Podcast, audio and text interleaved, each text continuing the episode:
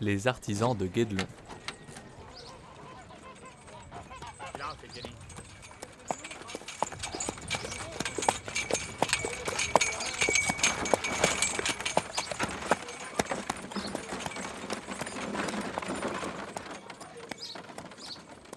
Elle est venue, elle nous a annoncé, euh, en botte, avec un petit tailleur en, flanelle, nous a annoncé qu'elle allait construire un château fort. À 4 heures de l'après-midi, on a dit ça y est. Elle a bu un coup. Et après, on nous dit ouais, vous allez voir, vous allez construire un château euh, comme au Moyen Âge. euh, Enfin, c'était un peu, on disait ouais, bah écoute, on va construire un château, on verra bien. euh.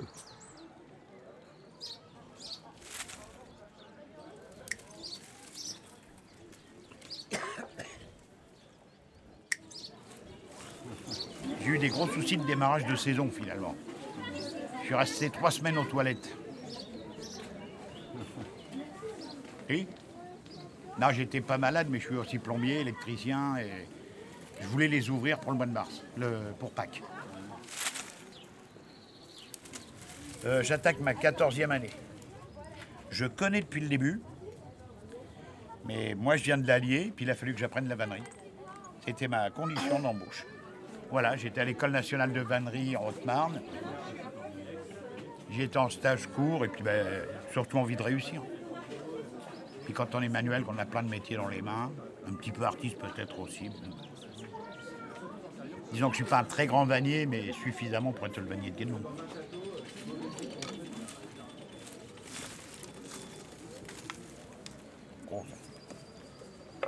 Que ça fasse quand même. Mais je pense que c'est un. C'est-à-dire ce qu'on a révolutionné dans la vannerie aujourd'hui, c'est qu'on va prendre d'une branche, mettre des coupelles dessus pour faire des distributeurs de biscuits à apéro ou cacahuètes. Voilà, on fait du déco qu'avant on faisait que de l'utilitaire. Ça, c'est des, des mannes, des paniers qui ont été créés à Guédelon. Avec la complicité des maçons, on a opté pour ce modèle-là. Qualité, hauteur. euh, et il y a trois ans, on les a retrouvés en enluminure. Exactement les mêmes.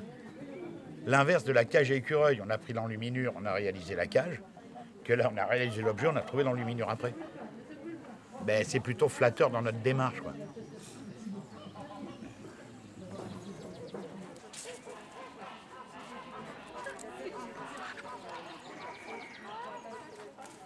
Euh, ouais, ouais, c'est devenu une passion de culture moyenâgeuse, moyenâgeuse l'histoire, euh, l'architecture, la façon de vivre, euh, y compris la façon de manger, très important pour moi.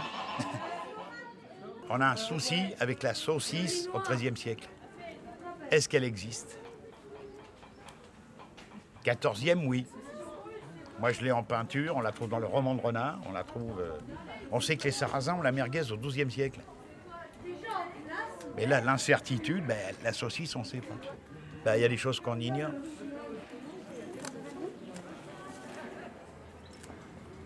Ou la recherche est permanente, hein, Ah oui, oui, oui. Oui, c'est l'entreprise, donc euh, il y a les deux côtés. C'est entreprise hors du commun, mais entreprise. Puis le soir, ben, j'ai les clés de mon camion sur moi, puis je fais comme vous, je rentre à la maison et pizza, Coca-Cola, micro-ondes. J'exagère un peu quand même, mais. Non, non, c'est une entreprise. On vient au boulot, même si on a l'âme euh, guédelon puis public. quoi. On n'est pas payé en sous nos médiévaux, on ne mange pas du cochon à la broche tous les jours. Malheureusement, on mange à la cantine. Ah, c'est les bûcherons, ça. Alors, eux, on ne peut pas les faire taire, autre chose.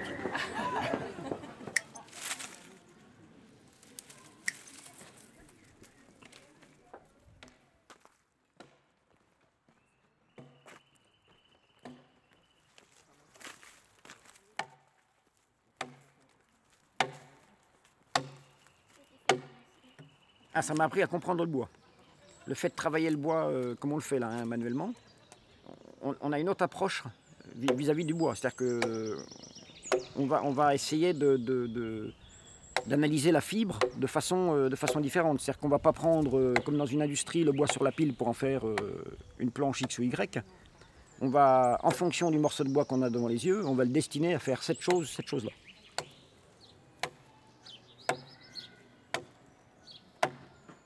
Avant, je travaillais dans l'entretien des, rivières. Donc du bûcheronnage, mais euh, les pieds dans l'eau.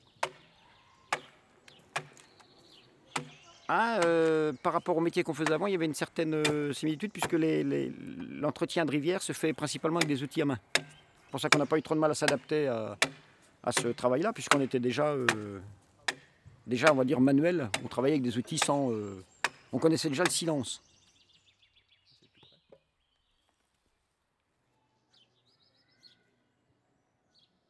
Un archéologue, euh, docteur au CNRS, M. Epo, arrive à Guédelon, il nous dit, vous savez, euh, ce que vous êtes en train de faire, c'est beau, mais c'est rien de médiéval. Donc là, vous asseyez, vous dites, attendez. Euh. Donc en fait, il nous apprend que le, travail des, poutres, des planches, de tout ça, se fait qu'avec des haches. On va, on va pas scier le bois pour en faire des planches, on va le fendre pour en faire des planches. Donc là, on avait trois ans de, Ça roulait, on savait bien faire, affûter les lames, presque les fabriquer. Puis là, du jour au lendemain, on nous dit tout ce que vous êtes en train de faire depuis trois ans, c'est complètement nul, il faut refaire autrement. Et là, en fait, on s'est aperçu que c'était intéressant puisque ça nous a permis en fait de faire de la recherche, hein, d'aller plus loin. Et de, de, là, maintenant, on essaye de faire.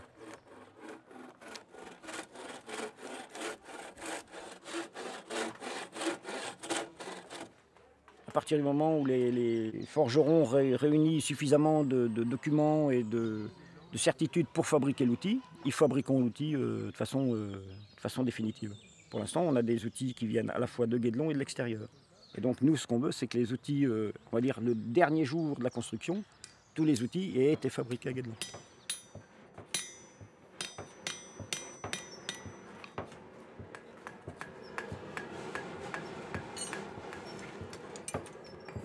moi, avant de venir ici, en fait, j'étais trois ans forgeron d'une troupe médiévale.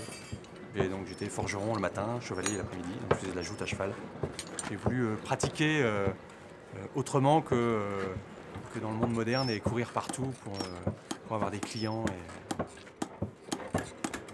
Alors on est un petit peu productif quand même puisqu'on a quand même des outils à, réparer et à fabriquer pour le chantier. Donc ça c'est ce qu'on fait tous les jours. Et puis après c'est vrai qu'on on, les fait. Si on n'a pas fini on continue le lendemain et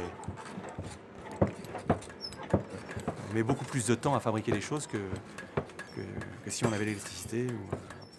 Pour moi, il n'y a aucune différence. La vannerie, les outils sont simples. Ça, forgé ici.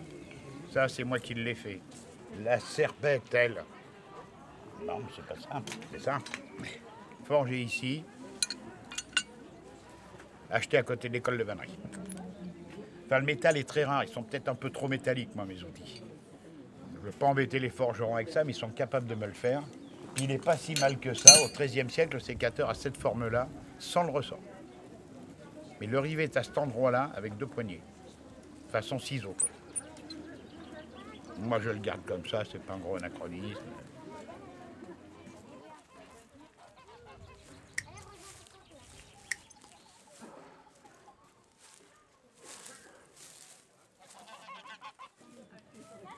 Puis au début, est-ce qu'on y croit à l'aventure euh, Est-ce qu'on n'y croit pas, quoi? Est-ce que ça va marcher? Et c'est plus Medieland aujourd'hui. Les archéologues l'ont compris, le public aussi. Nous aussi, d'ailleurs.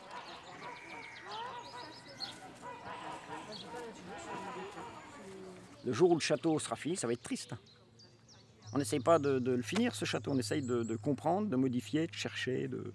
L'apothéose, c'est la construction. C'est ce qu'on découvre tous les jours. C'est ce qu'on a, a envie de faire, enfin besoin de faire tous les jours. Dans l'idée des, visiteurs, pour eux, l'apothéose, c'est le, fait que le château soit fini. Bah, nous, pas du tout.